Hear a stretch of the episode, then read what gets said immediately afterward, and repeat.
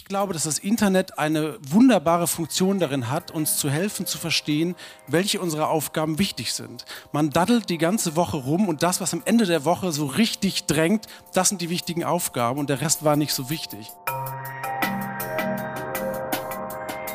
Niemand geht ins Internet und sagt, ich bin jetzt mal eine Viertelstunde im Internet. Sondern im Internet versackt man. Man geht da rein und versackt und ist da einfach drin. Und das ist ein sehr urmenschliches Bedürfnis, was den Alltag, der strukturiert ist durch Kalender, unterbricht oft. Und ich glaube, diesen Bruch muss man erkennen, um zu verstehen, warum das in unserem Alltag oft so anziehend ist, einfach mal im Internet zu versacken.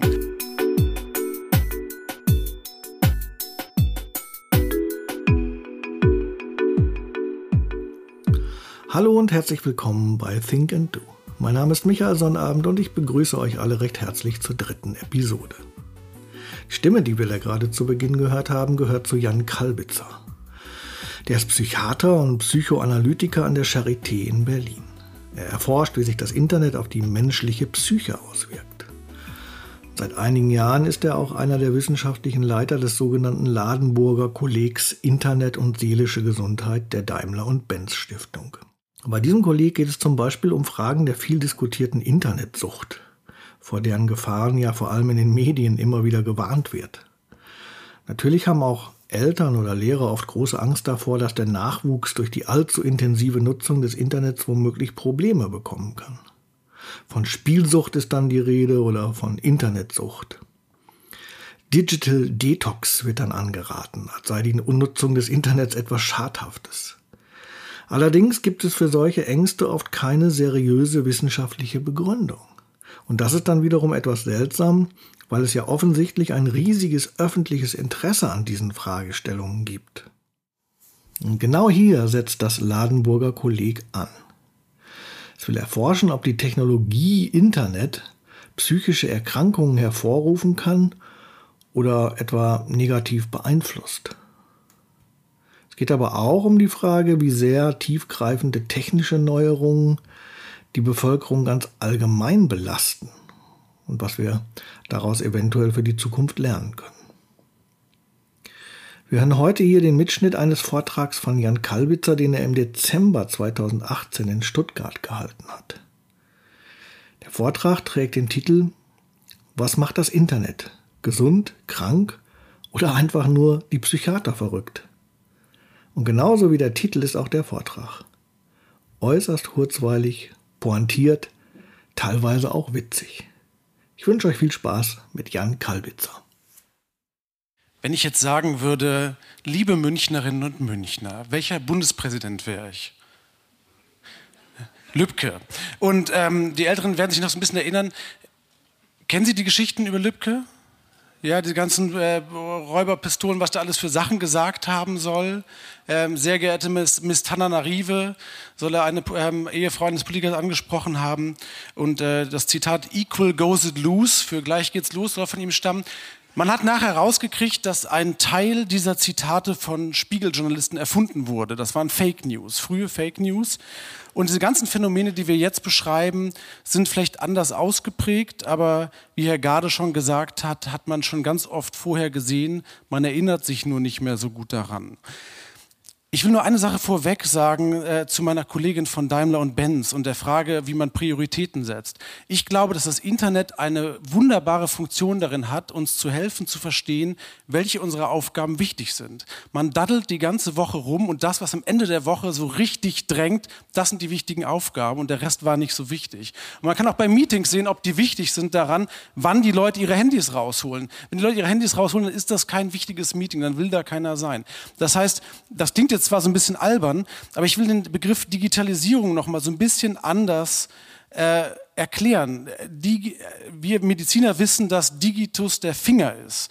Und Digitalisierung kommt von Ziffernschritten, wahrscheinlich von mit den Fingern zählen. Also das stammt aus der, wahrscheinlich, ich bin äh, Arzt und äh, kein äh, Frühhistoriker oder wie man das nennt, aber äh, wahrscheinlich stimmt es aus der, aus der Neusteinzeit oder so, was wir als Menschen angefangen haben, sich niederzulassen und sagen, in, in so und so vielen Monden äh, kommen die Herde wieder und dann können wir wieder jagen oder dann können wir wieder die Aussaat machen. Da haben Menschen angefangen, ihren Alltag in Ziffernschritte zu unterteilen und zu strukturieren. Und das Internet tut eigentlich das Gegenteil. Niemand geht ins Internet und sagt, ich bin jetzt mal eine Viertelstunde im Internet. Sondern im Internet versackt man. Man geht da rein und versackt und ist da einfach drin. Und das ist ein sehr urmenschliches Bedürfnis, was den Alltag, der strukturiert ist durch Kalender, unterbricht oft. Und ich glaube, diesen Bruch muss man erkennen, um zu verstehen, warum das in unserem Alltag oft so anziehend ist, einfach mal im Internet zu versacken. Dass da auch ganz viele andere unangenehme Sachen passieren, das stimmt auch. Aber es hat eine Funktion, die zutiefst menschlich ist. Das sind noch ganz viele andere menschliche Sachen, dass man seinen Impulsen schneller nachgibt. Darauf werde ich im Verlauf noch eingehen. Ich werde Sie heute, weil mir gesagt wurde, dass es ein gemischtes Publikum ist, unterhalten. Und weil der Vortrag mitgeschnitten wird für Deutschlandfunk Nova, werde ich versuchen, nicht allzu viele Zahlen äh, zu projizieren. Aber wenn Sie Zahlen mögen und Referenzen mögen, dann möchte ich Ihnen diese beiden Sachen empfehlen. Das eine ist ein Artikel von meinem Kollegen Thorsten Quandt, der ist Kommunikationswissenschaftler und leitet im Ladenburger Kolleg Internet und seelische Gesundheit den Standort Münster. Und der hat einen wunderbaren Artikel geschrieben für die Süddeutsche Zeitung, wo er die Frage der Internetsucht thematisiert. Und da sind sehr viele sehr gute wissenschaftliche Referenzen drin. Die können Sie da finden. All die Sachen, die ich hier diskutieren werde, finden Sie als Referenzen darin. Und dann gibt es die aktuelle Ausgabe von Gehirn und Geist. Da gibt es einen Beihefter von der Daimler und Benz Stiftung, mit, wo wir Beiträge zugeschrieben haben, wir wissenschaftlichen Leiter des Ladenburger Kollegs und auch diese Fragen nochmal genauer wissenschaftlich diskutieren, die ich Ihnen hier leichter verdaulich erzählen werde. Da finden Sie das. Sie können natürlich nachher auch gerne direkt fragen. Also, ich bin heute Morgen um 5 Uhr losgefahren mit dem Taxi bei uns vor der Wohnungstür und um 5.30 Uhr sollte die Bahn kommen und die kam dann so scheibchenweise, alle 10 Minuten wurde es angekündigt, anderthalb Stunden zu spät und dann saßen wir im Zug und irgendwo unterwegs zeigte dann äh, dieser Bildschirm an, der Zug hält nicht in Stuttgart. Und ich wusste, ich habe heute Abend einen Vortrag in Stuttgart. Was ist der Grund dafür, dass es so wichtig ist, dass ich hier zu Ihnen nach Stuttgart komme, dass Sie alle hier sitzen? Warum, warum wollen Sie das von mir direkt hören? Sie könnten doch einfach den Deutschlandfunk Nova Podcast anmachen, sich das anhören. Sie wollen hier als Personen da sein. Und ich glaube, der Grund dafür, dass Sie hier als Person sitzen wollen und mit mir selber darüber diskutieren wollen, mit uns darüber diskutieren wollen, ist der elementare Grund, oder das ist das elementare Motiv für das, was wir im Internet bewahren sollten, diesen menschlichen Aspekt den ich Ihnen am Ende vermitteln werde. Warum es so wichtig ist, als Mensch präsent zu sein und wie man das in der digitalen Zeit noch tun kann. Jede neue technische Innovation macht Angst. Das wurde auch schon erwähnt. Und die, die Taschenuhr zum Beispiel. Es gibt für das Internet ein sehr schönes Beispiel. Ich habe mit Katrin Passig, der Schriftstellerin, die mit Sascha Lobo viel zusammengearbeitet hat, und wunderbare Bücher zum Thema Technik veröffentlicht hat, zusammengearbeitet. Und die hat irgendwann auf Twitter geschrieben, was ist denn los mit den deutschen Steuerberatern? Bei welcher Narren-SEO-Klitsche lassen die twittern? Wissen Sie, was SEO ist? SEO ist diese Technik, wo Sie versuchen, wenn Sie eine Webseite haben, dass die, wenn jemand irgendwas googelt, was mit Ihnen zu tun hat, dass Sie möglichst weit oben auftauchen. Also Sie wollen Ihre, Ihre Webseite bei Google pushen. Wenn Sie zum Beispiel Schuhe verkaufen und jemand googelt Schuhe kaufen, dann wollen Sie, dass Sie unter den ersten zehn Treffern sind, am besten ganz weit oben. Dann suchen Sie sich einen SEO-Experten, der Ihnen hilft, Ihre Webseite nach oben zu pushen. Und sie fragte jetzt, bei wem lassen das die deutschen Steuerberater machen? Und der Grund dafür war, sie hatte da einen Link äh, geschickt, dass wenn man guckte, dass hunderte deutsche Steuerberater zu dem Zeitpunkt relativ zeitgleich äh, getwittert haben über eine Armprothese, an der man sein Mobiltelefon aufladen kann. Und es war völlig unklar, warum. Es war also nicht so, dass ein Steuerberater anfing und sagte, Mensch, Leute, das ist ja total spannend. Es gibt eine Armprothese, an der kann man sein Mobiltelefon aufladen. Sondern die, die haben das alle gleichzeitig geschrieben. Also die ganzen deutschen Steuerberater schienen unabhängig voneinander irgendwie damit beschäftigt zu sein, dass es diese neue Armprothese gibt und schrieben das alle auf Twitter. Und uns schien das komisch. Und da habe ich die Steuerberater angefangen anzurufen. Das ist also Teil der Forschung, die ich mache, dass ich Leute zu ihrem Internetverhalten befrage. Und das habe ich bei diesen Steuerberatern getan. Das war so Teil einer wissenschaftlichen Untersuchung. Habe gefragt, wieso twittern Sie gerade über Armprothesen? Und da haben sie gesagt, ich twittere überhaupt nicht. Keiner dieser Steuerberater hatte einen Twitter-Account. Aber die hatten alle ganz große Angst vor dem Internet und hatten Angst, abgehängt zu werden, Angst, nicht gesehen zu werden und hatten bei einer Firma ein komplett sorglos Internetpaket gekauft, inklusive Webseite, Facebook-Account, Twitter-Account, Instagram-Account. Und diese Firma hat das für relativ günstig angeboten und hat einfach bei allen immer dasselbe rausgehauen. Also die ganzen Steuerberater, die alle dann sich wahrscheinlich dagegen empfohlen haben, das ist eine tolle Firma, die macht eine gute Webseite und rundum sorglos Paket. Die hat bei allen Steuerberatern das Paket gekauft und immer das gleiche getwittert. Und in diesem Fall totalen Unsinn. Und weil diese Menschen wahnsinnige Angst vor dem Internet hatten. Und das ist das große Problem, wenn man neuer Technologie mit Angst begegnet. Und wir sind hier im Daimler-Benz-Museum. Und Sie wissen, wie auf die ersten Automobile reagiert wurde. Es gab große Angst. Äh, Menschen könnten verletzt werden, weil sie angefahren werden. Die Abgase könnten dafür sorgen, dass Menschen krank werden. Wenn ich heute mit Menschen darüber rede, und die erzählen, was sie so stört an den Jugendlichen. Dann sagen die immer, die sitzen an der Bushaltestelle und starren auf ihr Smartphone. Das stimmt auch. Aber wenn ich an der Bushaltestelle sitze, dann ärgere ich mich darüber, dass vor mir acht Reihen Autos stehen, in denen überall nur ein Mensch drin sitzt, die alle ihre Abgase in die Umwelt pumpen, die dabei dick werden, die äh, körperliche Krankheiten entwickeln, die mich total verpesten, wenn ich an der Bushaltestelle sitze, aber kein Mensch sieht diese Autos mehr die vor unserer Nase sind. Das heißt, vor den ersten Autos hatten die Leute wahnsinnig Angst und haben gesagt, ganz zu Recht, Menschen werden durch Unfälle sterben und es macht total viel Dreck. Und als die Angst vorbei war, hatten sie es vergessen und waren irrational, haben es verdrängt. Das heißt, unsere Reaktion auf Technik ist häufig die, dass wir erst Angst haben und dann verdrängen wir. Und das ist ein ganz problematischer Mechanismus. Und ich befürchte, dass wir das beim Internet in ähnlicher Art und Weise tun werden, wenn Angst unsere einzige Reaktion darauf bleibt. Ich will anfangen mit dem Problem der Psychiater. Ich habe das ein bisschen provokativ im Titel aufgenommen, dass vielleicht wir Psychiater eigentlich ein Problem haben. Wenn es um die internetbezogenen ähm, Krankheiten geht, es gibt dazu ein ganz wunderbares Experiment, das heißt das Rosenhan-Experiment. Das finden Sie auf Wikipedia wunderbar erklärt. Und David Rosenhan war ein sehr kluger Psychologe und zu der Zeit, als David Rosenhan Experimente gemacht hat, fing die Psychiatrie langsam an, ernsthaft zu werden. Vorher war sie eher auch so psychoanalytisch geprägt und die Diagnosen waren eher sehr freizügig vergeben. Und das war so ein bisschen in der Umschwungzeit. Und der hat zum Thema Stigma gearbeitet und zu der Vergabe von Diagnosen und hat seine Diplomanten, Studenten und Doktoranden in Kliniken geschickt und die haben so einfache Sachen gesagt wie, ich höre eine Stimme, die mir sagt, Klick, Bumm, irgendwas. Und die wurden dann alle aufgenommen, weil sie gesagt haben, ich höre eine Stimme, die mir etwas sagt. Und sobald die in der Klinik waren, haben sich alle völlig normal benommen. Also komplett normal, wie ganz normale Menschen. Die, waren, die hatten keine psychische Erkrankung, haben sich auch so benommen in der Klinik und wurden teilweise monatelang behandelt und äh, als, als psychisch krank beschrieben. Die sind in einer Krankheitsverleugnung. Das heißt, die haben einmal aufgrund einer eines Symptoms, was sie beschrieben haben, irgendeine Diagnose gekriegt, es waren noch sehr verschiedene Diagnosen und wurden ewig behandelt, obwohl sie komplett gesund waren. Das heißt, man hat gesehen, dass psychiatrische Diagnosen sehr, sehr ungenau sind zu der Zeit. Und da gab es ein renommiertes Institut, was gesagt hat, uns wäre das nicht passiert. Wir hätten diese Schauspieler erkannt. Und haben gesagt, wir machen drei Monate lang einen Versuch, du schickst uns deine Schauspieler, wir erkennen die. Und haben sie einen Versuch gemacht und am Ende haben die das, äh, haben die bei 41 Leuten waren sich sicher, dass es Schauspieler waren, bei 42 Leuten hatten sie einen Verdacht. Und hat Rosenhan gesagt, ich habe euch niemanden geschickt. Da waren überhaupt keine Schauspieler, die geschickt wurden. Das heißt, das waren also, das waren also 83 reale Patienten, die die da als Schauspieler bezeichnet haben. Und da hat man gemerkt, wie wahnsinnig unzuverlässig psychiatrische Diagnosen eigentlich sind. Das war der eine Punkt, dass diese spektakulären Experimente damals gemacht wurden. Der andere Punkt war, dass man angefangen hat, naturwissenschaftlichere Psychiatrie zu betreiben. Also man wollte sagen, haben depressive Menschen andere Gehirne als gesunde Menschen? Und da braucht man irgendwie Schubladen, um zu sagen, die sind depressiv und die nicht. Man müsste das irgendwie kategorisieren. Und dann hat man angefangen, sehr standardisierbare Diagnosen zu machen, die funktionieren so, wenn Sie für einen bestimmten Zeitraum die Symptome A, B, C haben, dann haben Sie eine psychische Krankheit. Egal, was vorher oder nachher passiert ist.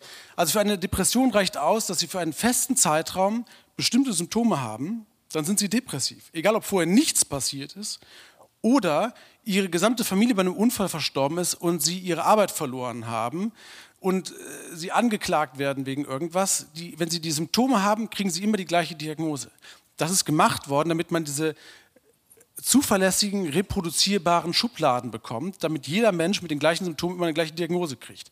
Damit werden wir den Menschen aber überhaupt nicht mehr gerecht. Und in dieser Schwierigkeit stecken wir Psychiater, dass wir zurzeit Diagnosen haben, die versuchen, immer reproduzierbar zu sein, möglichst egal, wer sie anwendet, damit wir ganz wissenschaftlich sind als Disziplin, damit uns sowas wie mit dem Rosenhair nie wieder passiert. Aber wir werden den Menschen nicht mehr gerecht. Wir sind nicht mehr valide. Und das ist das Problem, was wir zurzeit haben. Und ich will Ihnen das mal an dem Beispiel der Internetsucht durchexerzieren.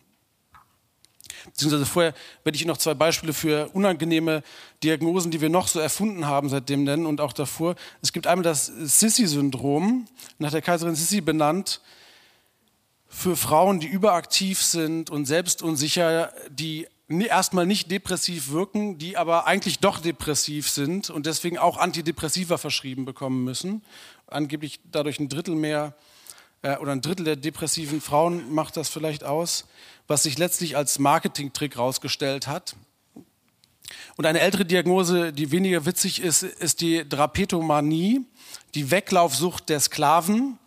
Ähm, das, äh, ne, also ich meine, das ist ja das ist eine Sucht. Ne? Also die machen das immer wieder obwohl sie wissen, dass es negative Konsequenzen hat. Das, das, das, das, es gab Ärzte, die haben es als eine psychische Krankheit beschrieben. Und wenn man die genug züchtigt, dann kann man die damit auch vielleicht heilen. Das war ganz fürchtlich, für, sich, für was sich Psychiater dahergegeben haben äh, mit diesen Diagnosen. Und deswegen finde ich es so wahnsinnig gefährlich, voreilig Diagnosen zu vergeben. Und in diesem Fall ist es die Internetsucht. Das waren Kollegen von mir zusammen mit der DRK, die eine Studie gemacht haben zu Social-Media-Sucht bei Jugendlichen und jungen Erwachsenen. Und man konnte da zum Glück einen Online-Test machen und ich habe mich getestet. Und ähm, ich habe jetzt nur ein paar Fragen rausgegriffen, es waren noch so ein paar mehr. Die Frage, ich kann mir ein Leben ohne Internet oder Computer nicht mehr vorstellen, konnte ich relativ leicht beantworten. Das kann ich mir nicht mehr vorstellen. Also ich brauche Internet und Computer, ich arbeite auch damit. Andere haben mich schon auf mein Internetverhalten angesprochen. Das stimmt. Also ich ich äh, verbringe relativ Zeit, viel Zeit mit dem Internet und wir haben das auch verhandelt. Ich habe ein Buch mit Selbstversuchen geschrieben, wo man sein Internetverhalten beschreibt. Und ein Experiment, was ich gemacht habe, nachdem ich mit Paaren gesprochen habe, war, dass man sich regelmäßig sagt, was man gerade im Internet tut. Weil einer der unangenehmsten Faktoren ist, wenn man zu Hause sitzt im Wohnzimmer und beide benutzen ein Smartgerät, dass man nicht genau weiß, was der andere gerade macht. Ist der gerade, arbeitet der gerade? Darf ich den nicht stören? Oder liest der gerade Zeitung? Und ich mache dann den Versuch mit Paaren, dass ich sage, sagen Sie sich mal eine Woche lang die ganze Zeit, was Sie gerade machen. Sagen Sie, ich lese jetzt mal Zeitung, ich schreibe jetzt mal E-Mail. Das verändert den Blick total auf die andere Person, die da mit dem Smartgerät sitzt, wenn man versteht, was sie da gerade tut und das nicht so ein schwarzes Loch ist, worin jemand verschwindet. Also ich bin auch darauf angesprochen worden, was ich da genau mache. Absolut, kann ich bejahen. Wenn ich die Wahl habe, dann ziehe ich Aktivitäten am Internet, äh, am Computer vor. Das trifft in vielen Fällen auch zu. Ich bin ganz froh, dass ich Akademiker bin, der viel Zeit damit verbringen kann, am Computer Zeitungen zu lesen, wissenschaftliche Artikel zu lesen und zu schreiben. Ich gehe weiter durch die Fragen durch. Ähm, ich habe schon Termine nicht eingehalten, weil ich im Internet zu tun hatte. Das ist auch absolut richtig. Ähm, zum Beispiel, weil ich eine E-Mail fertig schreiben musste dass ich durch das Internet keine Freude mehr erreiche, das ist eine typische Suchtfrage. Man tut das, obwohl man es eigentlich nicht will. Und da habe ich gesagt, nee, also das ist nicht so. Dass ich, dass ich im Internet bin, obwohl ich es eigentlich nicht will, das geht mir nicht so. Das ist ja auch das, was Herr Garde angesprochen hat, was bei uns sehr wichtig ist, die internale versus externe Kontrolle. Also wenn ich das Gefühl habe, das, was ich da mache, ist etwas, was ich eigentlich auch wirklich machen will, dann ist es gar nicht so wichtig, ob es sechs oder acht oder zehn Stunden sind, die ich im Internet bin. Und wir vergleichen da Hochintensivnutzer, die wahnsinnig zufrieden sind, zum Beispiel vom Chaos Computer Club oder Administratoren, die gerne Zeit im Internet verbringen mit Leuten, die zu uns in die Klinik kommen und sagen, ich bin die ganze Zeit da drin, es überfordert mich total. Und das ist der wesentliche Punkt, den die beschreiben, zu sagen, ich habe das Gefühl, ich habe keine Kontrolle über das, was ich in meinem Alltag tue. Wenn Sie die ganze Zeit im Internet sind und das Gefühl haben, ich mache das, weil ich das will, weil ich das spannend finde, dann fühlt sich das auch nicht unangenehm an. Ich bin sozial ziemlich isoliert, habe ich auch Nein angekreuzt, das stimmt nicht. Ähm, ich habe meine Familie vernachlässigt, das stimmt auch überhaupt nicht. Und ich habe versucht, mein Verhalten zu verändern, aber es gelingt mir nur kurzzeitig. Das stimmt. Es gibt so Dinge, die kann ich bei mir in Bezug aufs Internet nicht ändern. Also ich kann zum Beispiel Arbeits-E-Mails nicht gut widerstehen. Wenn ich meine, mein Arbeitshandy dabei habe, gucke ich am Wochenende auch rein. Also, das, dass ich das gar nicht kann, das schaffe ich nicht, habe ich auch angekreuzt. So, was jedenfalls rauskam, ist, dass ich mir dringend Hilfe suchen sollte. Was mich sehr überrascht hat, weil ich mich bis dahin eigentlich für einen relativ gesunden Menschen gehalten habe und mich nicht psychisch krank fühle. Aber meine Kollegen raten mir, dass ich mir bitte, dass es sein kann, dass mein Verhalten äh, auffällig ist und ich mir bitte Hilfe suchen soll. Und das finde ich hochgradig schwierig. Denn ein Problem, wenn wir über Sucht sprechen, ist das theoretische Problem. Ist es wirklich eine Sucht oder ist es eine Leidenschaft oder ist es, wie ich gesagt habe, auch eine Flucht vor der Welt? Bei Computerspielern sieht man das ganz gut. Ich werde da nachher noch kurz darauf eingehen. Der Kollege Thorsten Quandt, der den Standort Münster leitet für unser Ladenburger Kolleg, der hat so Langzeitverlaufsstudien gemacht. Und bei Leuten, die ganz intensiv im Internet zocken, ist es häufiger so, dass sie einfach wieder aufhören. Oder nehmen Sie Facebook. Es gab wahnsinnig viele Leute, die am Anfang Facebook intensiver genutzt haben und jetzt nutzen sie es einfach nicht mehr.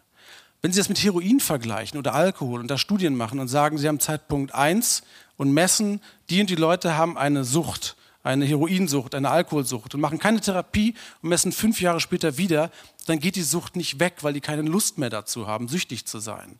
Beim Internet ist das häufig so, dass sie, dass sie, dass sie sehen, dass sie Nutzer haben, die sehr viel spielen, die sehr viel auf Facebook zum Beispiel waren. Und wenn sie fünf Jahre später wieder reingucken, dann machen die das nicht mehr. Zum Beispiel, weil sie angefangen haben zu studieren, weil sie ausgezogen sind, weil sie eine Freundin haben. Es gibt Gründe, die, das, die einfach dazu führen, dass man aufhört oder es nervt dann einfach. Viele Leute sind von Facebook genervt und hören dann auf. Das ist ein ganz klares Argument gegen eine Sucht. Und dann gibt es ein politisches Problem. Das ist das Argument der moralischen Panik, dass man diagnostische Argumente, medizinische Argumente nutzt, um zu sagen, das Neue oder das, was uns nicht passt, ist böse, das ist falsch. Und in Deutschland ist es vielleicht nicht so dramatisch, wenn wir fälschlicherweise Jugendliche, die viel im Internet rumhängen und da spielen, als krank bezeichnen. Aber in anderen Ländern kann das härtere Konsequenzen haben. Zum Beispiel in China, wo es Bootcamps gibt für Jugendliche, die vermeintlich internetkrank sind, wo psychiatrische Diagnosen auch gern mal politisch eingesetzt werden. Da ist sowas sehr riskant, solche Diagnosen zu erfinden weil man zum Beispiel auch Blogger, die politisch bloggen und viel Zeit damit verbringen, leicht mal als internetsüchtig bezeichnen könnte. Es ist aber auch für Europa ein Problem. Ich finde das falsch. Ich finde, wenn man eine Diagnose erfindet und nicht sicher ist, dass sie nicht Leute fälschlicherweise mit einschließt, dann tut man den Menschen Unrecht. Und ein ganz wichtiges Beispiel dafür ist Alkoholkonsum in der Schwangerschaft. Da werden Sie wahrscheinlich alle denken, dass das absolut falsch ist und dass man das niemals tun sollte. Und jeder, der sagt, und gerade ein Arzt, der auf der Bühne steht und sagt, trinken Sie doch mal ein Gläschen, der kann ja nur böse sein. Ich kann Ihnen nur sagen, es ist nicht so in der Form bewiesen worden, sondern es gibt Wissenschaftler, insbesondere in Seattle, die relativ intensiv daran arbeiten, dass der krankmachende Effekt von Alkohol in der Schwangerschaft auf das ungeborene Leben als sehr bedrohlich wahrgenommen wird. Das ist durch Studienlagen so aber nicht gesichert. Wahrscheinlich ist es so, dass es in der Schwangerschaft nicht so schlimm ist wie in der Stillzeit, wenn man geringe Mengen Alkohol trinkt. Aber damals gab es erst Wissenschaftler, die sehr stark sich positioniert haben, dann gab es Sachbücher dazu, dann gab es Fernsehshows und es wurde sehr stark politisch genutzt die wissenschaftliche Evidenz dafür ist in dieser Form aber nicht gegeben. Und es gibt noch viel mehr Beispiele dafür. Homosexualität war auch so ein Beispiel im Zusammenhang mit HIV. Also es, äh, es, wurde, es, wurden, es wurden häufig Diagnosen benutzt, um moralische Werte durchzusetzen der Gesellschaft. Und das ist eine Gefahr. Eine Sache, worauf ich noch eingehen möchte, den Zeitfehler habe ich Ihnen schon beschrieben, ist das Dopaminargument. Viele Wissenschaftler werden Ihnen sagen, dass das Internet süchtig macht, weil sie Dopamin ausschütten, wenn sie irgendwas im Internet machen und dann machen sie dann Fenster auf und dann schüttet ihr Gehirn Dopamin aus und dann werden sie süchtig. Das ist falsch. Ihr Gehirn schüttet ständig Dopamin aus. Dopamin ist für vieles zuständig, vor allem für Lernen, aber auch für Erkenntnis. Wenn Sie zum Beispiel so ein Krisseln sehen und dann erkennen Sie plötzlich einen Buchstaben. In dem Moment, wo Sie einen Buchstaben erkennen, schüttet Ihr Gehirn auch Dopamin aus. Oder ich habe hier so ein paar Beispiele aufgeführt, die untersucht wurden.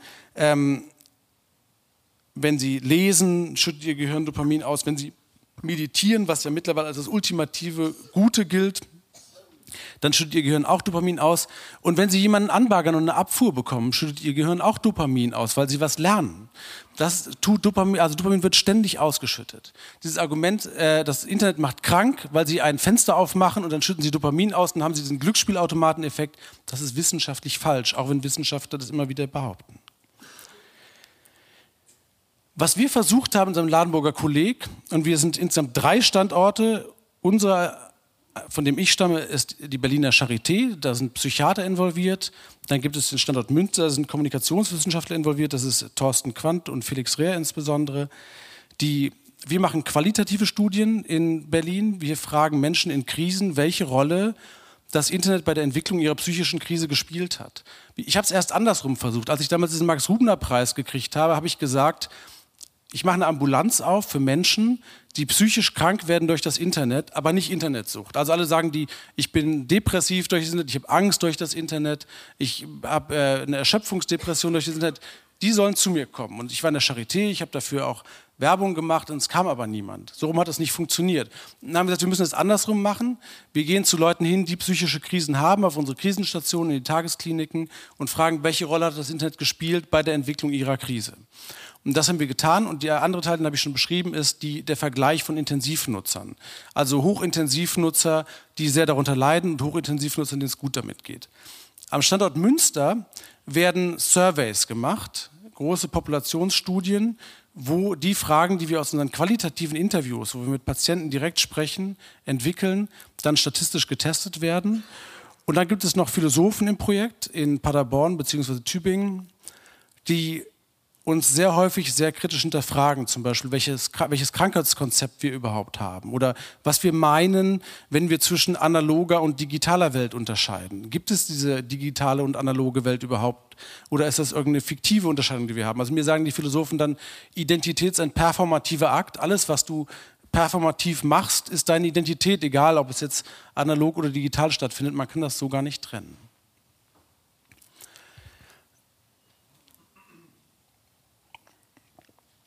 Wir haben versucht, die Frage andersrum anzugehen. Wir haben versucht, nicht zu fragen, was genau macht krank, sondern was kann auch gesund halten, um, diesem, um dieser Panik aus dem Weg zu gehen. Und die Ergebnisse möchte ich Ihnen jetzt kurz präsentieren als Gegenentwurf zu dem häufigen Modell, die Krankheitsgefahr des Internets zu beschreiben, was ich aus äh, beschriebenen Gründen zu voreilig finde. In den Interviews, die wir mit Experten und Patienten gemacht haben, gibt es vier wesentliche Aspekte, die uns immer wieder genannt werden, die elementar sind. Eine Sache, die wird Ihnen relativ äh, verständlich erscheinen, ist die Fähigkeit, nicht impulshaft sofort zu reagieren. Das ist ja eine Fähigkeit, die im Internet man irgendwie zu verlernen scheint. Also man liest eine Nachricht und reagiert sofort wütend oder traurig und schreibt das dann auch sofort da rein. Oder es ist ja auch immer mehr so, ich habe mit einer sehr alten Psychoanalytikerin darüber gesprochen, die hat gesagt, Kultur entwickelt sich durch die Abwesenheit des anderen Menschen. Also indem ich mit mir selbst zurechtkommen muss, fange ich an, kulturelle Praktiken zu entwickeln, indem ich damit umgehen muss, dass die Menschen, die ich liebe, nicht immer da sind. Und die hat gesagt, dass wir ständig den Menschen, die wir lieben, schreiben, dass wir sie lieben, wenn wir gerade an sie denken. Das ist nicht gut für uns, weil wir nicht mehr lernen, in uns selbst einen Raum zu entwickeln, in dem andere Menschen repräsentiert sind, in dem sie auch repräsentiert sind, wenn sie abwesend sind. Wir sind also ständig abhängig davon, dass irgendjemand auf uns reagiert. Wir gewöhnen uns daran, dass wir ständig in Interaktion sind. Sie werden es auch auf der Arbeit merken. Sie werden merken, dass es gar nicht mehr so ist, dass man anfängt, eine Arbeit zu tun und sich damit beschäftigt und die dann irgendwann fertigstellt, sondern man fängt an zu arbeiten und schickt sich dann ständig E-Mails hin und her und ist in diesem E-Mail-Ping-Pong mit anderen Leuten drin und braucht ständig das Feedback und die Interaktion mit anderen, weil man mit sich selber nicht mehr zurechtkommt. Ein ganz elementarer Punkt, den ich total überraschend gefunden habe und sehr spannend, war, dass wir ein Gefühl für die Endlichkeit verlieren durch die viele Zeit, die wir mit dem Internet verbringen. Weil im Internet und im digitalen Prozesse öfter unabgeschlossen sind. Man hat immer mehr Dinge, die sich immer weiter fortsetzen. E-Mail-Kommunikationen laufen immer weiter, Spiele laufen immer weiter, man macht immer irgendwie weiter. Man fängt nicht irgendwas an, schließt es ab und ist dann fertig. man liest immer weiter, man, ist, man daddelt immer weiter. Es sind immer unabgeschlossene Prozesse, die immer weitergehen. Und der hat zu mir gesagt, er hat erlebt, wenn Menschen um ihn herum sterben, nimmt er das ganz anders wahr, weil er die Endlichkeit gar nicht mehr gewohnt ist.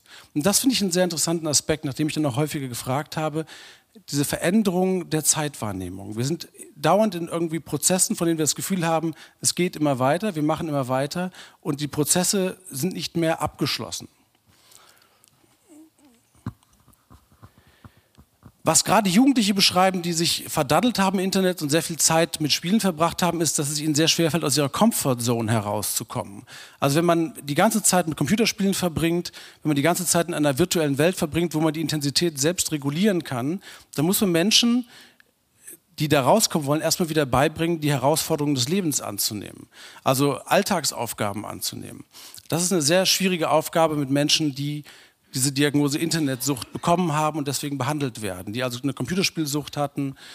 Ich, also wie gesagt, ich bin diesen Diagnosen kritisch gegenüber, aber ich arbeite mit äh, Beratungsstellen zusammen und die Menschen, die da hinkommen, die haben ganz große Schwierigkeiten, wieder die Herausforderungen des Alltags anzunehmen und nicht mehr in einer Welt zu sein, wo sie selber Sachen wegklicken können, die ihnen nicht passen und die Sachen genau in der Intensität zu regulieren, wie sie es gerne haben wollen. Gerade Jugendlichen muss man das offenbar noch stärker beibringen. Und das hat natürlich auch mit der Interaktion mit den Erwachsenen was zu tun, weil natürlich es für Erwachsene auch leichter ist, nervige, ungeduldige Kinder, die ständig von einem was wollen, damit abzuspeisen, dass man sie im Internet etwas tun lässt.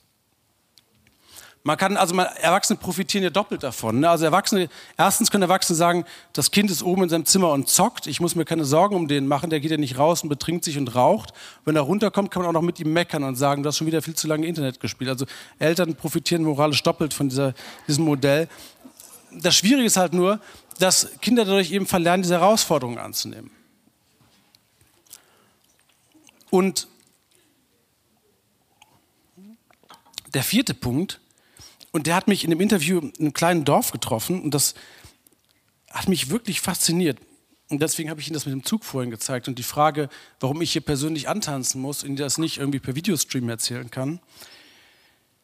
Da hat mir eine Frau, mit der ich in einem kleinen Dorf in Brandenburg gesprochen habe, gesagt, für sie ist der Unterschied, also wir haben über die unterschiedlichen Kommunikationsweisen im Netz gesprochen und äh, im direkten Kontakt und wie sich das auf ihre psychische Krise auswirkt.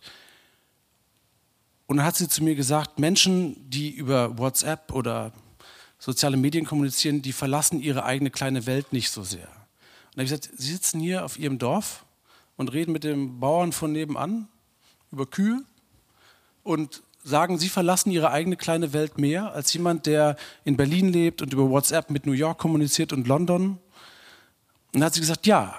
Und das liegt daran, wenn ein anderer Mensch direkt neben mir präsent ist, werde ich viel stärker gezwungen zu akzeptieren, dass es andere Menschen mit einer anderen Sicht auf die Welt gibt als meine eigene. Das ist Demut, die man dadurch lernt. Ich, ich, ich glaube, mein Blick auf die Welt ist richtig, aber da ist jemand anders, der genauso überzeugt ist davon, dass sein eigener Blick auf die Welt richtig ist, der genauso gute Argumente dafür hat. Und wenn der direkt neben mir ist, kann ich das nicht so einfach wegschieben, als wenn das über eine digitale Kommunikation stattfindet. Und diese Präsenz des anderen mit seiner eigenen Weltsicht, und jetzt kommen wir zum Philosophen Emanuel Levinas, der kam dem Gespräch nicht vor, aber aus meiner Sicht hat sie genau das formuliert, der zwingt uns, demütig zu werden der Welt gegenüber. Was sehr hilfreich ist und was vor allem auch dazu führt, dass man sich nicht mehr alleine so verantwortlich fühlt für die Welt, was auch ein großes Problem ist. Weil gerade ich habe gerade ein Buch geschrieben über Midlife Crisis bei Männern. Und das Dramatische ist, dass, also über meine eigene Midlife Crisis als Mann. Und ähm, das heißt, das Geschenk der Sterblichkeit. Und es war, es war eine wahnsinnig interessante Phase. Aber das Dramatische ist, es gibt viele Menschen mit 20, die genau die gleiche Krise mittlerweile kriegen. Man nennt es jetzt Quarterlife Crisis. Und das, das, das, ist, das ist hochdramatisch und es hat was damit zu tun, dass ein immer größerer Teil der Realität, die wir wahrnehmen, medial vermittelte Realität ist. Und das Problem daran ist, also man liest ja die ganze Zeit Nachrichten, die von irgendwo anders kommen. Wir leben ja fast schon in so einer Art virtuellen Realität. Das heißt, Sie gehen durch Stuttgart, eine wahnsinnig sichere Stadt, und haben trotzdem die ganze Zeit Sorge, dass irgendwas passieren könnte, weil sie die ganze Zeit Nachrichten darüber lesen. Wir werden ja beballert mit Nachrichten, über die wir uns ständig updaten im digitalen Raum, über gefährliche Dinge. Und sie sind total geprimed auf diese ganzen Gefahren, die um sie herum irgendwo passieren könnten. Das ist wie wenn sich so ein virtueller digitaler Schleier legt über ihre wirklich analoge, reale Realität, in der sie gerade sind, die ihnen total Angst macht. Und sie haben eine Angst, die sie gar nicht zu haben brauchen. Und diese, das das liegt auch zum Beispiel an einem schnellen Mediendurchlauf. Also bei Medien ist das genauso wie bei der Lebensmittelindustrie. Viel Salz und viel Zucker muss rein. Also wenn Sie, wenn Sie, wenn Sie, wenn Sie als Lebensmittelhersteller Lebensmittel produzieren, die weniger Salz und weniger Zucker enthalten, dann kauft die einfach keiner.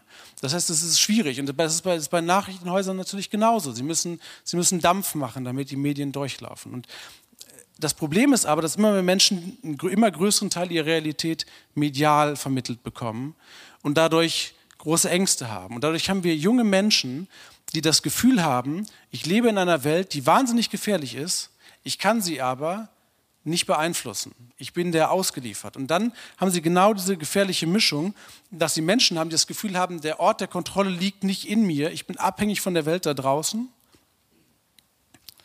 Und sie ist wahnsinnig bedrohlich. Das ist ein ganz unangenehmes Gefühl. Und da kommen ganz viele Menschen mit einer sogenannten Quarter-Life-Crisis zu mir, die sagen, die Welt ist furchtbar und ich kann nichts tun.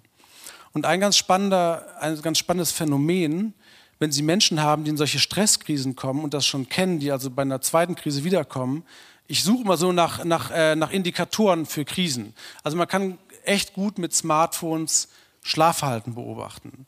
Und man kann gemeinsam das Kommunikationsverhalten in sozialen Medien durchgehen, wenn man gereizter wird, mehr oder weniger kommuniziert. Aber ein wichtiges Element ist, diejenigen von Ihnen, die iPhones haben, werden das kennen. Wenn man gucken will, ob man neue Nachrichten hat, zieht man den Bildschirm so nach unten und dann dreht sich um so ein Rädchen. Kennt das ihr Leute? Das ist so eine, so eine Refresh-Funktion. Man sucht nach neuen Nachrichten. Und Menschen, die anfangen, psychische Krisen zu entwickeln, nutzen diese Funktion häufiger. Die suchen nach Nachrichten. Die sind begierig darauf, endlich entweder positive Nachrichten aus ihrer Umwelt zu kriegen, endlich, da muss doch immer irgendwas reinkommen, dass sich da mal was ändert an diesem Zustand. Und es ist die Sorge, dass irgendwas Neues, Schlimmes passieren könnte. Es gibt viele Psychiater und äh, Psychotherapeuten in den USA, die seit Donald Trump beschreiben, dass es viel mehr psychisch kranke Menschen gibt, die die ganze Zeit Angst haben vor schlechten Nachrichten. Weil sie Angst haben, dass irgendwas Dramatisches passiert in der Welt. Und das ist überhaupt nicht witzig. Das ist hochdramatisch, dass wahnsinnig viele Menschen die ganze Zeit sitzen vor ihren Smartgeräten und Angst haben, dass in ihrer Welt etwas Dramatisches passiert.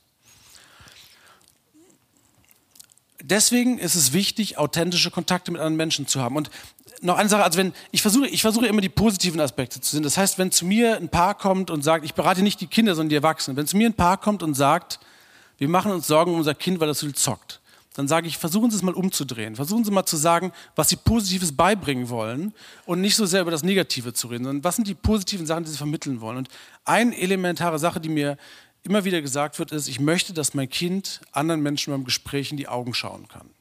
Ganz wichtig. Und dann kommt meistens, äh, also es gibt Unterschiede in Berlin, sagen viele Eltern, ich will, dass mein Kind öfter kifft und mal Party machen geht. Es gibt, es gibt was, was vielen Eltern wirklich Sorgen macht bei jugendlichen Kindern, ist, dass sie nicht mehr in der Lage sind, vernünftigen Sex zu haben, weil sie das mit Pornografie regeln. Und ein wichtiger Punkt ist dann noch, und da sind wir bei der Sache, ähm, dass man Herausforderungen annehmen kann, dass, dass jemand, der sehr viel Zeit damit verbringt, zu daddeln, nicht in der Lage ist, sich selbst finanziell zu versorgen später, wenn man nicht gelernt hat, Herausforderungen anzunehmen. Die Frage ist, wie lernt man das? Kennt jemand von Ihnen das Marshmallow-Experiment von Walter Mischel? Ja? Ähm,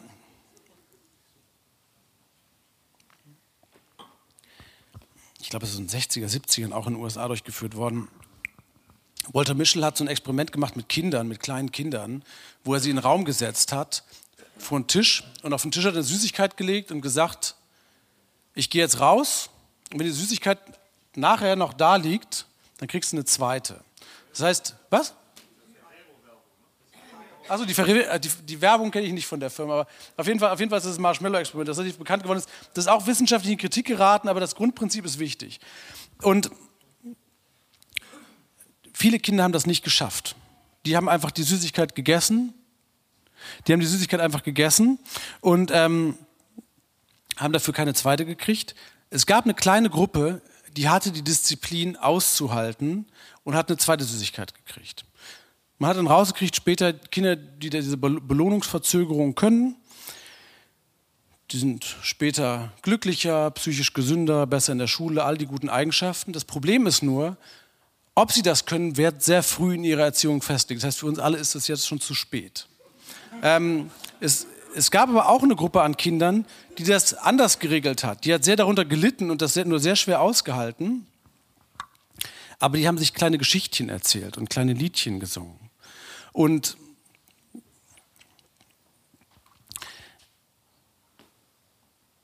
natürlich können Sie, wenn Sie in der U-Bahn stehen und überlegen, ob Sie Ihr Smartphone aus der Tasche ziehen, nicht anfangen, sich kleine Liedchen vorzusingen. Dann kommen Sie sich irgendwie albern vor. Oder äh, wenn Sie mit Ihrem Chef zusammen in der Sitzung sind und merken, Sie haben das dringende Bedürfnis, Ihre E-Mails zu checken, dann können Sie auch nicht anfangen, sich eine, die Geschichte von Hänsel und Gretel oder sowas zu erzählen. Aber für Erwachsene gibt es andere Rituale. Ein sehr beliebtes Ritual, was es jetzt gibt, ist Meditation und Achtsamkeitsübungen. Äh, und der neue Welterklärer Yuval Noah Harari, ähm, den Sie alle kennen werden als Bestsellerautor, wirbt für Meditation. Er selbst ähm, meditiert, glaube ich, zwei Stunden am Tag, um sich diesen äh, Manipulationen der Welt besser entziehen zu können. Ich halte Meditation in so einem Umfang, dass es zu fast schon Gleichgültigkeit und Kontrolle über die Kränkungen und äh, Impulse der Welt führt, für falsch. Ich glaube, dass man anders damit umgehen muss und wertorientiert handeln muss. Und ich äh, zeige Ihnen jetzt ein unangenehmes Bild. Ich will Ihnen das vorher sagen. Das Bild war im Februar in der Süddeutschen Zeitung. Und ich habe in dem Moment gemerkt, das ist ein verletztes Kind in Syrien, ich habe in dem Moment gemerkt, dass mein erster Impuls war, weiterzuklicken. Man sieht, man sieht das. Es gibt ganz viele Bilder von so Kindern. In Jemen gibt es seit Jahren schwere Bürgerkriege, wo massive Menschen sterben. Man sieht die Bilder und dann klickt man weiter. Und ich habe in dem Moment gedacht, ich will nicht weiterklicken, weil das ein Kind ist, was schwer verletzt ist, was aus dieser Stadt rausgetragen wird und habe mir, man kann natürlich nicht, also ich glaube nicht, dass es ein Problem der Beschleunigung ist. Ich glaube, es ist ein Problem der Masse und weil wir, weil es uns schwerfällt, die zu werten, versuchen wir durch äh, immer schneller werden irgendwie alles in den Griff zu kriegen. Aber es ist im Prinzip ein Problem des Prioritätensetzens. Und ich habe gesagt, ich möchte an diesem einen Beispiel nicht weiterrennen und habe mir dieses Bild öfter angeguckt und darüber nachgedacht. Und eine wichtige Sache, die mir aufgefallen ist, ist, dass ich ganz viel darüber nachgedacht habe, was passiert eigentlich mit Kindern, die vier, fünf, sechs Jahre alt sind, schwer kriegstraumatisiert, in, zerbombten, in einem zerbombten Land leben und dann irgendwann gibt es einen Wiederaufbau, sie werden gerettet oder vielleicht gibt es auch die Möglichkeit, nach Deutschland ähm, zu migrieren und hier eine neue Existenz aufzubauen. Was passiert eigentlich mit, mit so Kindern? Und dann ist mir klar geworden, dass ich eine ganze Reihe 80-jähriger Nachbarn habe, die das erlebt haben. Die genauso alt waren, als hier Bomben gefallen sind. In der Weihnachtszeit, in schwierigen Zeiten, die genau das erlebt haben, die ich danach fragen kann. Und sich diese Zeit zu nehmen, wenn man sowas sieht, auch darüber nachzudenken und dem auch vor allem nachzufühlen, das halte ich für elementar. Ich glaube nicht, dass es gut ist zu meditieren und zu sagen, das berührt mich alles nicht mehr.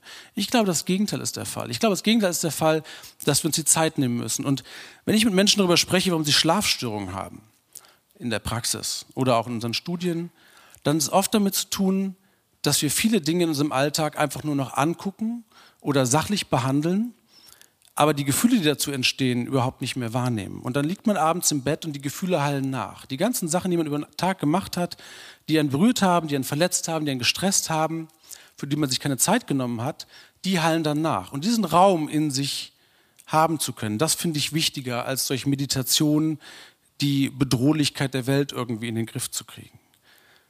Meditation hat es ja auch schon seit den 60er Jahren in Europa gegeben und es hat ja trotzdem nicht geklappt. Ich glaube, dass die, die Frage nach den Wertmaßstäben wichtig ist. Ich muss jetzt mal gucken, ob ich mit Ihnen noch eine Übung machen kann. Das wird ein bisschen knapp mit einer Übung. Jetzt, noch mit Ihnen eine Übung dazu zu machen. Aber ich will Ihnen das nur ganz kurz beschreiben. Sich diesen kurzen Moment zu nehmen, wenn Sie was sehen. Und Sie können ja kurz meditieren. Also die häufige Übung wäre, ähm, dass sie einfach kurz die Augen zu machen und dreimal ein- und ausatmen und sich dann überlegen, was spüre ich eigentlich gerade? Und wie will ich denn jetzt eigentlich handeln? Nach welchen Werten will ich jetzt gerade handeln? Das einfach öfter mal zu machen, kann viel helfen. Dazu müssen Sie sich nicht abtrennen durch Meditation von den Bedrohungen der Welt, sondern Sie müssen einfach sich die Zeit nehmen, eine Wertentscheidung zu treffen über Ihre Werte. Ein Problem ist, dass sowas nicht lange hält. Wenn Sie sagen, ich habe schon wieder mein Smartphone am Esstisch rausgeholt und das ärgert mich, das will ich nie wieder machen, dann hält das drei Tage und dann holen Sie Ihr Smartphone wieder am Esstisch raus. Es gibt noch eine andere Möglichkeit, dass Sie sich keine Hänsel- und Gretel-Geschichte erzählen müssen oder ein Liedchen vorsingen, wenn Sie Ihrem Impuls widerstehen wollen. Und diese Möglichkeit heißt Kultur. Um unsere Impulse kontrollieren zu können, haben wir Menschen das wunderbare Phänomen der Kultur geschaffen. Wir haben Rituale geschaffen, die uns helfen, uns Zeit zu nehmen für Wertentscheidungen, die uns Zeit nehmen, uns mit unseren Gefühlen auseinanderzusetzen und nicht auf jeden Impuls zu reagieren. Ich habe jetzt stellvertretend Weihnachten genommen, weil Weihnachten vor der Tür steht. Weihnachten ist eine gute Zeit dafür, um über sowas zu sprechen. Und ich glaube auch, eine gute Zeit dafür, sich zu überlegen, welche Wertvorstellung man wirklich hat. Ich glaube, es ist ein ganz großes Problem in Deutschland, warum wir oft so vermieste Weihnachten haben, weil wir uns nie darüber Gedanken machen, wie wir es eigentlich wirklich gerne hätten. Und immer denken, wir müssten alle die ganze Zeit miteinander verbringen und dann wird schon alles schön. Ich habe mit einem israelischen Freund gut darüber geredet, der hat gesagt, ihr seid das reichste Land, eines der reichsten Länder der Welt, ihr seid unheimlich privilegiert, ihr seid gut ausgebildet, aber ihr sagt euch nie, was ihr wirklich denkt. Deswegen kommt ihr auch irgendwie nicht weiter. Und ich finde, der hatte da irgendwie recht. Sie wissen, was sie brauchen. Sie wissen alle, was sie brauchen. Das wissen sie alles. Sie wissen alle ganz genau, was sie brauchen. Sie brauchen mehr Bewegung. Sie können am besten öfter mal zu Fuß zur Arbeit gehen. Sie brauchen eine ausgewogene Ernährung. Gemüse und Obst ist besonders wichtig. Sie müssen Respekt haben vor ihren Mitmenschen und sie nicht einfach nur so abhandeln. Das wissen sie auch. Und sie sollten vorsichtig und nachhaltig mit Ressourcen umgehen. All diese Sachen wissen Sie, das wissen Sie alles. Sie brauchen überhaupt keine Ratgeber und nichts. Die ganzen Werte wissen Sie eigentlich. Wir müssen uns nur die Zeit nehmen und Rituale entwickeln, danach zu handeln. Und wenn Sie sich mit Ihrer Familie zusammensetzen und sagen, wir wollen uns gesünder ernähren, wir wollen respektvoller miteinander umgehen, wie können wir das eigentlich schaffen? Dann ist es vielleicht möglich, Rituale zu entwickeln. Oder wenn Sie auf der Arbeit das zusammentun. Wenn Sie sagen, es wird nicht helfen, wenn Sie sagen, ich schalte mein Smartphone am Wochenende ab. Wenn ein Kollege auf Ihren stressigen Chef reagiert und dem antwortet, dann macht der Karriere und Sie nicht. Sie schaffen es nur, wenn Sie das gemeinsam entscheiden, wie Sie eine Kultur entwickeln. Also, Sie wissen, was richtig ist, Sie kennen die Werte. Sie müssen nur mit anderen darüber reden, wie Sie es als Rituale in den Alltag integrieren können. Das ist der wichtige Punkt. So. Damit sind wir durch. Wenn Sie das hier mit Ihrer Smartphone-Kamera fotografieren, haben Sie meine Kontaktdaten. Falls Sie noch äh, Fragen an mich haben, dann können Sie mir schreiben.